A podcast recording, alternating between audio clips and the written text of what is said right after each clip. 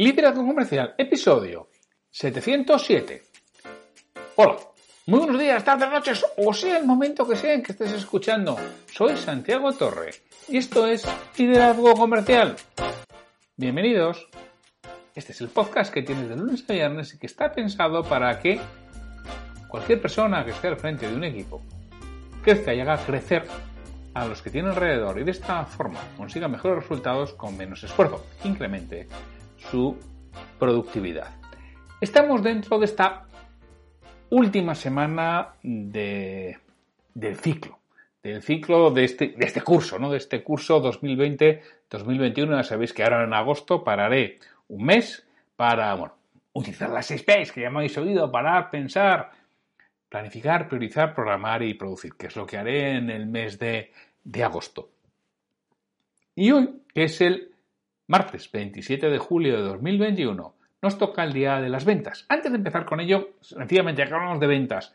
Quiero recordaros que estoy escribiendo un libro y que, oye, en www.santiagotorre.com barra libro puedes unirte al proyecto, vas a recibir actualizaciones semanales de lo que estoy haciendo, de lo que estoy sintiendo, de cómo lo escribo, de cuál es mi forma de trabajar para escribir un libro y además podrás comprar el libro por anticipado, pero además no el libro que va a estar después. Bueno, que sí que es el libro que va a estar después, pero en este caso es una edición que va a ser exclusiva para los que los compréis, para que lo compréis de forma anticipada y en las que habrá mención especial y tendrá una dedicación manuscrita y lo vas a recibir antes de que salga a la, a la venta oficial. Ya lo sabes, lo tienes en www.santiagotorre.com barra libro.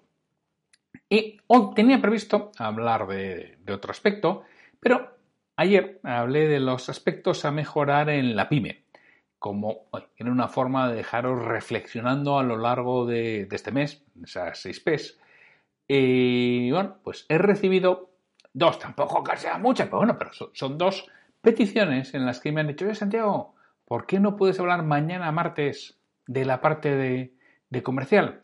Así que oye, pues no tenía previsto desarrollar esa parte completa, ya lo he desarrollado en otros episodios, pero bueno, oye, y es que así también nos sirve para pensar a lo largo del mes de agosto en que no vas a estar con nosotros para que reflexionemos, ¿vale? Pues entonces lo que voy a hacer es, hoy martes, voy a hablar sobre la parte comercial. Y el jueves hablaré sobre la parte de liderazgo y desarrollo de personas. Lo voy a profundizar algo más que es lo que me habéis pedido, que profundice algo más en estas dos partes, de comercial y de desarrollo de personas. Y toda la parte de control económico del negocio, planificación operativa, bueno, es lo que trabajo con, con Pedro en, la Escuela para Años de Negocio se lo dejo para los lunes ya, allá en, en de septiembre, ¿no? Pero sí vamos a tener toda esta parte de comercial y, liderazgo, que es lo que vamos a tratar hoy martes, la parte comercial. Decía ayer la importancia de trabajar el posicionamiento, el marketing operativo, las estrategias de las cinco palancas y el plan de ventas. Vamos a desarrollarlo un poquito más, en 20 minutos, que es lo que solemos tener diariamente, más o menos, que a veces pues, me paso un poquito y otras veces pues me quedo un poquito quizá más corto de esos 20 minutos. Decía la importancia del posicionamiento, que para mí es absolutamente claro el, eso que alguien puede llamar como que yo le llamo ¿eh? estrategia comercial, esa estrategia de base, esa parte en la que tengo que identificar muy bien en qué somos buenos. no solamente en qué somos buenos, porque ya sabéis que la mujer del César no solamente debe ser honesta y honrada, sino parecerlo. En qué somos buenos y el mercado nos ve, además, de esa manera. Y tenemos que realizar algo esencial, que si no lo tienes hecho, si no lo tienes actualizado, porque muchas veces cuando digo, oye, ¿tenés hecho un DAFO, un un FODA, a mí me gusta mucho más en los PIMS hablar de FODA, ¿no? De fortalezas, oportunidades, debilidades y amenazas, ¿no? Pero bofafo, me da igual. Tienes, che, espera, me lo puedo dejar, no sé dónde lo tengo, creo que estaba y digo, ya está, pues como si no lo tuvieras, ¿no? Porque si es así es que no le haces mucho caso. Y eso hay que tenerlo muy claro, hay que tenerlo muy trabajado, porque no nos vamos a engañar, que a ti te van a comprar por lo que eres bueno. Y te van a dejar de comprar por aquello que fallas, con lo cual, tener muy claro en qué soy yo bueno, es decir, por lo que me van a comprar, y tener muy claro aquello en lo que yo puedo fallar, me va a ayudar a establecer planes de mejora. De ahí la importancia de trabajar muy bien este, este DAFO, este FODA. importantísimo, que es donde tengo que estar, que ese es mi posicionamiento. ¿Cómo me voy a posicionar ante el mercado? En aquello que el mercado me reconoce como algo bueno o como alguien que hace las cosas bien, como una empresa que realmente es competente en, en ese área, aunque lo puedo desarrollar y puedo ser creíble dentro del mercado, que es que a veces cogemos determinados aspectos en los que no somos excesivamente competitivos. Si nos empeñamos, entonces el mercado no nos ve como competitivos, no somos creíbles para el mercado. Entonces tengo que hacer ese análisis primero interno y después externo. No vaya a ser que haya en el mercado alguien que ya esté ocupando ese puesto. Nos decían Ries y Truth, ¿no? Que si no puede ser una, una categoría, inventa otra. Bueno, pues esto es un poco lo mismo, ¿no? Pues tengo que ver en esta parte de estrategia comercial, en esta parte que yo llamo de, marketing estratégico, efectivamente, como estoy respecto a otros, tengo que coger y analizar mi competencia y ver su posicionamiento y habrá quien me diga, no, que no tengo competencia porque hago algo, algo que nadie hace. Bueno, pues si haces algo que nadie hace, no pienses en ti, no pienses en la realidad desde tu perspectiva, desde tu posición. Piénsalo desde tu posible cliente, cómo te está viendo tu posible cliente, que estoy seguro que te está viendo como otro. Y si no, es que es algo tan absolutamente novedoso, vamos a ver si el mercado está preparado para entenderlo. Que también es, es importante el, eso, es verlo. Con lo cual, toda esta parte de posicionamiento la tengo que trabajar, la tengo que trabajar bien. Es decir, qué productos estoy vendiendo, cómo mi posición. Ya sabéis que yo puedo agregar valor desde tres lugares. Fundamentalmente, yo puedo aportar valor desde mi imagen, empresa. Puedo aportar valor desde el producto, que, llevo y puedo aportar valor desde el vendedor, ¿no? Si estamos hablando en este caso de empresa es mi imagen de empresa y mi producto, con lo cual tengo que ver es qué producto llevo, qué mercados, qué personas, qué empresas valoran ese producto, cuáles son los segmentos de mercado, cuáles son los nichos que tengo que trabajar, cuál es mi posicionamiento de precio. Hablábamos no hace mucho en un podcast que hablábamos de cómo fijar precios para una pequeña distribuidora, que podíamos tener una estrategia de copiar al líder y situarme por encima, por debajo del precio del líder, justo un poquito por encima, un poquito por debajo. Yo decía que siempre a medio plazo es bueno situarse por encima del líder. En, en, precio, ¿no? Porque es una forma en la que es más difícil que te compites, si tú estás algo por debajo, llega un momento en que te barre, si quiere, porque tiene ese potencial, mientras que si tú estás por encima es más difícil que, te barra, porque eres capaz de marcar la, diferencia con él, ¿no? Pues, oye, ¿cuáles son la distribución que va a llevar? ¿Cuáles son los canales? ¿Cuál es el ámbito geográfico? Toda esa es la parte de ese posicionamiento, ese marketing estratégico que tengo que realizar y que yo os diría, dale una pensada este mes de agosto. ¿Cómo estás? Hazlo, ponlo en marcha. Todo esto es lo que os cuento en mi libro, es que te compren, ¿no? que te compren trabajo sobre esto de una serie de, guías que, podéis realizar, con lo cual si lo queréis, pues es lo que tenéis en que te compren, lo cogéis, lo miráis y, lo desarrolláis, ¿no? Luego viene toda la parte del marketing operativo. Esta parte del marketing operativo es mucho más cómo voy a llegar a, mi mercado y cómo voy a medir si estoy llegando o no estoy llegando, que pueden ser con acciones de pull y acciones de push, acciones, de, perdón por utilizar la terminología inglesa, ¿no? pueden ser acciones de, atracción o de búsqueda activa de, nuevos clientes. La parte de atracción, es lo que decíamos, el, el inbound marketing, el marketing de contenidos, que tengo lo mismo, tengo que desarrollarlo bastante.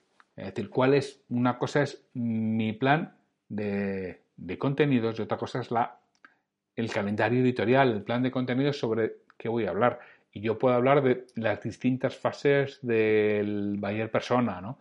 Es decir, la gente se puede plantear determinados aspectos. Primero, igual ni conoce lo que nosotros podemos resolver. Entonces, lo que único que tiene es la fase de descubrimiento, de hacer que ese mercado lo conozca. Igual lo que yo estoy vendiendo es algo claro que lo tiene, que lo conoce y lo necesita. No sé, si yo soy una asesoría contable, pues está claro, la contabilidad la tiene que llevar todo el mundo. Con lo cual, bueno, pues tendré que buscar alguna cosa específica, alguna cosa diferente que quizás no lleve todo el mundo es lo que le pueda aportar. Entonces tengo que hacer que, que descubra ese qué, esa cosa diferente que yo le estoy planteando, que sea lo que sea, le tengo que hacer que, que lo descubra. Anda, esto puede ser, ¿no? Entonces yo tendré que hacer contenidos para esa fase de descubrimiento. También tendré que hacer contenidos para la, fase de, vale, ya he descubierto, ¿me merece la pena o no me merece la pena intentar resolver esto? Es otra fase en la que tendré que explicar los motivos por los que es bueno realizarlo y qué puede pasar si no lo realiza, ¿no? Tengo que hablar tanto de lo que va a ganar como de lo que puede perder, de lo que puede estar dejando de ganar en este momento o de lo que puede perder si no lo realiza. Es esa fase que también tengo que generar contenidos para ello. Tengo que generar contenidos, por supuesto, para la fase de decisión. Vale, ahora ya he decidido indudablemente que lo voy a abordar. Entonces, ¿con quién contacto? Pues ahí tengo que generar eh, contenidos que me permitan diferenciarme de la competencia. Si yo se lo he hecho descubrir y si yo le he hecho que avance para intentar solucionarlo, bueno, pues tengo muchas probabilidades de que yo sea uno de los que contacte, con lo cual ahí esa es una fase de diferenciación de competencia, que muchas veces nosotros entramos en la fase de diferenciación de competencia y nos quitamos de todo lo demás. Entonces, si yo solamente estoy trabajando en la fase de diferenciación de competencia, hay alguien que le ha hecho descubrir y alguien que le ha hecho que decida que lo quiere solucionar, me lleva ventaja, me lleva bastante ventaja.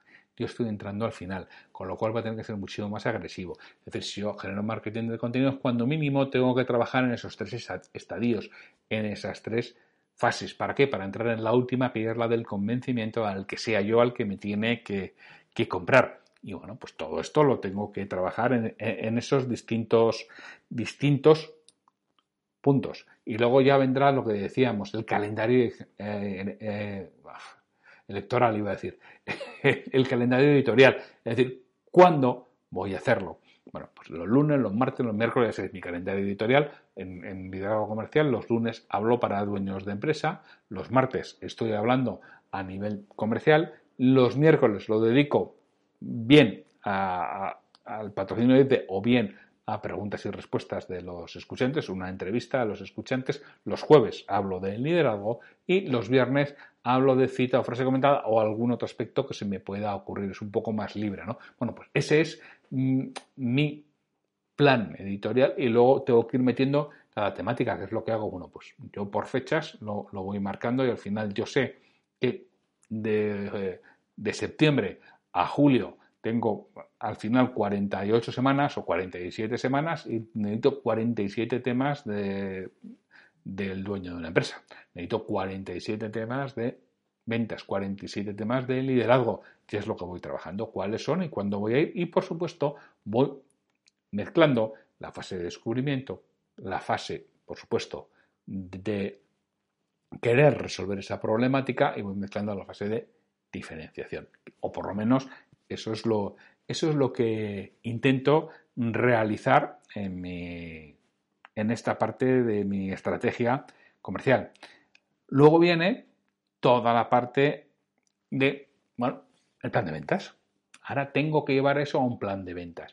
El plan de ventas tengo que trabajar fundamentalmente con mi equipo comercial. Tengo que saber cuáles son los roles que tiene que desempeñar cada persona o cada integrante de mi equipo comercial y los adyacentes, ¿no? Lo que los que le dan soporte. Tengo que poner metas por cada función, tengo que tener indicadores, parámetros de medición, tengo que ver todos los procesos que se tienen que realizar, tengo que tener las herramientas y la tecnología comercial que es necesaria, en este caso muchas veces el CRM, ¿no? Tengo que ver cómo voy a retribuir a mi departamento comercial todo esto es una parte importantísima de mi plan de ventas y en mi plan de ventas también tienen que estar los procesos comerciales.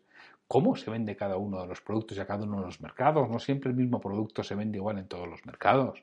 Tengo que ver las actividades comerciales. ¿Qué actividades tienen que, hay que realizar? ¿Cada cuánto tiempo? ¿Y quién las tiene que hacer?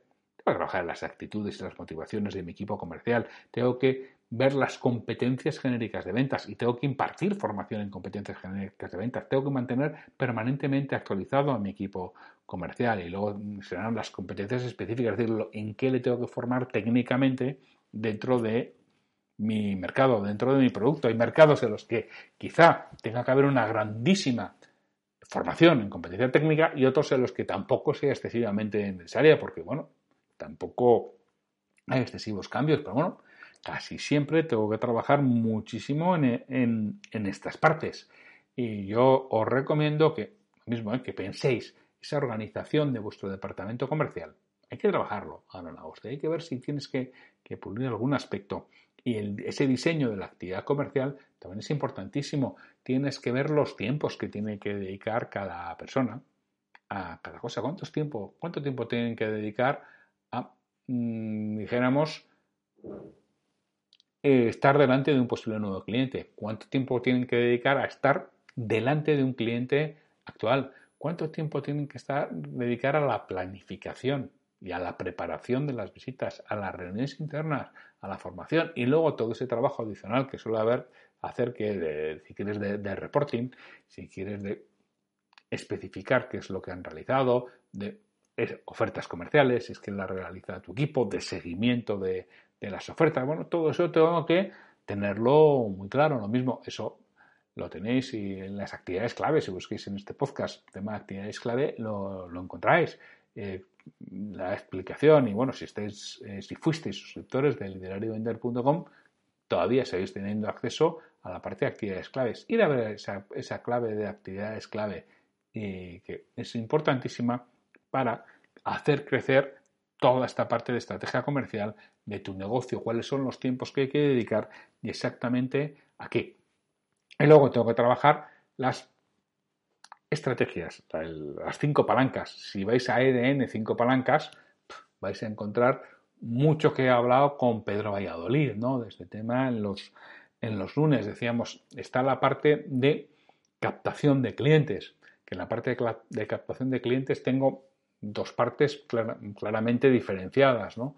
Por una parte está cómo genero nuevos interesados, que es esa, esa parte del marketing, que puede ser marketing activo, salgo a buscarlos, cómo salgo a buscarlos, dónde están, cuáles son esas acciones de búsqueda activa y la parte de contenidos para la búsqueda pasiva, para que me vayan, para que ellos me encuentren o al menos cuando yo salga a buscarlos si ellos me han estado escuchando, porque muchas veces todo eso que realizo es generación de notoriedad, generación de, marca, es decir, cuando yo le llamo a alguien ya le sueno, y cuando no suena es más fácil que la tienda o la tienda con un mínimo interés que si yo lo trabajo, si no lo he trabajado estoy obligando a mi departamento comercial a hacer una búsqueda activa mucho más dura. Entonces, bueno, tenemos esa primera parte de cómo me hago conocido dentro del mercado y luego la parte de conversión, cómo les convenzo en que compran, cómo les convenzo en que se transformen en clientes. Esa es la parte de captación de clientes. Luego está la parte de desarrollo de la cartera que ya tengo. Y aquí lo mismo, dividimos en dos partes.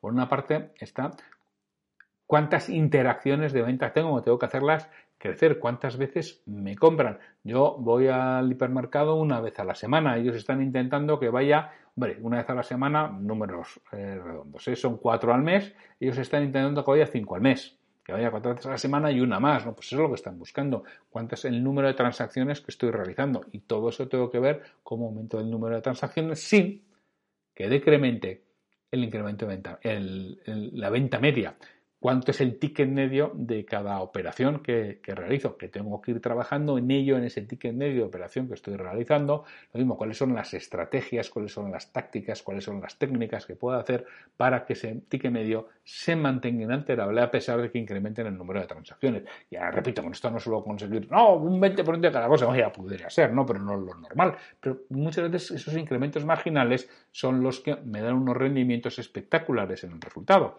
si yo consiguiera realmente un crecimiento de un 3 o un 4% en el número de interacciones que tengo con un cliente, el número de compras, y consigo un crecimiento de un 2 o un 3% en el ticket medio, dice, ah, esto no es mucho. Bueno, eso no es mucho, pero puede suponer perfectamente un crecimiento del 15% en mi rendimiento, en mi resultado operativo. bueno, ya habéis oído muchos episodios en los que lo he hecho y lo vemos. Y está toda la experiencia de cliente, ¿no? Cuando lo realiza y luego está toda la parte de política de precios, de los márgenes. ¿Cuál es tu política de precios? Antes lo hablábamos. ¿Cómo te estás situando respecto a uno de los líderes de mercado? ¿Te estás situando por encima o por debajo? ¿Cuál tiene que ser la política general de precios? No vale ir improvisando en cada ocasión. Tú tienes que tener tu política y te tienes que ceñir a ellas y tienes que tener un porqué, tienes que analizar los márgenes, tienes que ver cómo puedo hacer crecer estos márgenes, que cada mercado es distinto. Piénsalo, piensa cómo puedes ir haciendo creciendo tus márgenes y fíjate que ya no solamente hablo desde el punto de vista porcentual, que es muy importante ese margen porcentual, te hablo desde el punto de vista de euros, porque tú pagas tus nóminas, pagas tus gastos en euros. Y a veces, aunque baje mi porcentaje de margen, incremento mucho los euros que obtengo. Porque si voy a mercados algo más grande, voy a clientes algo más grandes, si yo estoy vendiendo, me da igual, con un 40% de margen bruto, si paso al 36, igual no sucede nada. Y sí, Depende si he elegido menos clientes, he cogido clientes más grandes, resulta que yo estoy trabajando con un 40% de margen, yo tengo un millón de euros de margen bruto con el que pago todos mis gastos, todos los costes de estructura que tengo, pero fíjate que puedo bajar un 36 y puedo subir a un millón 200, 1.300.000 euros. ¿Por qué? Porque he ido a clientes más grandes y con menos transacciones consigo mucho más euros, a pesar de que el porcentaje medio sea más bajo. No nos tiene por qué asustar. Lo que sí tenemos que tenerlos controlado y tenemos que saber por qué nos suceden ese tipo de aspectos, que eso es lo que decíamos el otro día, que es la parte de control económico del negocio. Y tenemos que llevarlo, que no nos tiene por qué asustar el que bajemos. Si es posible que la concentración de riesgo sea mayor, bueno, veremos cómo lo solucionamos con otra de las partes, quizá de ese DAFO, ¿no? Debilidades o amenazas, oye, ¿qué pasa si tengo una mayor concentración de riesgo? Vamos a ver cómo lo minimizo, que es lo que tengo que ir trabajando y tendré que ir haciendo acciones e hitos a medio y largo plazo para irlo puliendo. pues todo esto es lo que tengo que, realizar y además tendré que ver y cómo me aseguro que se, que se realiza. Porque no siempre lo que pensamos que se va a hacer y que nuestro equipo comercial va a realizar, realiza a veces realiza otras cosas. Bueno, ¿cuál es el aseguramiento de la ejecución y del control del resultado? Y tener que ir ajustando y mejorando. Todo eso lo tengo que ir pensando porque al final la estrategia comercial lo que busca es captar, retener y mejorar la rentabilidad de esos clientes que estoy captando y que estoy reteniendo. Eso es lo que busca esta estrategia comercial. Y el mes de agosto es un mes muy bueno en el que te puedes parar a pensar cuál va a ser tu estrategia para el siguiente curso de septiembre a julio. O no, yo es que trabajo normalmente, bueno, pues por lo menos para tener un buen último cuatrimestre de septiembre a diciembre. ¿Cuál es la estrategia con la que vas a captar, vas a retener y vas a rentabilizar clientes? Que tienes que trabajar sobre ello. Te tienes que poner, parar, pensar, planificar, priorizar y programar esas actividades que vas a llevar medio igual en el último cuatrimestre o a lo largo del curso siguiente dentro de tu estrategia comercial, que hemos repasado con algo más de detalle de lo que estábamos y decíamos ayer. Oye, pues sin mucho más, les pido hasta mañana, miércoles, en que será el día que patrocina EDDE y, tenemos una, y tendremos una, una clase de uno de los embajadores EDDE. Así que sin mucho más, hasta mañana.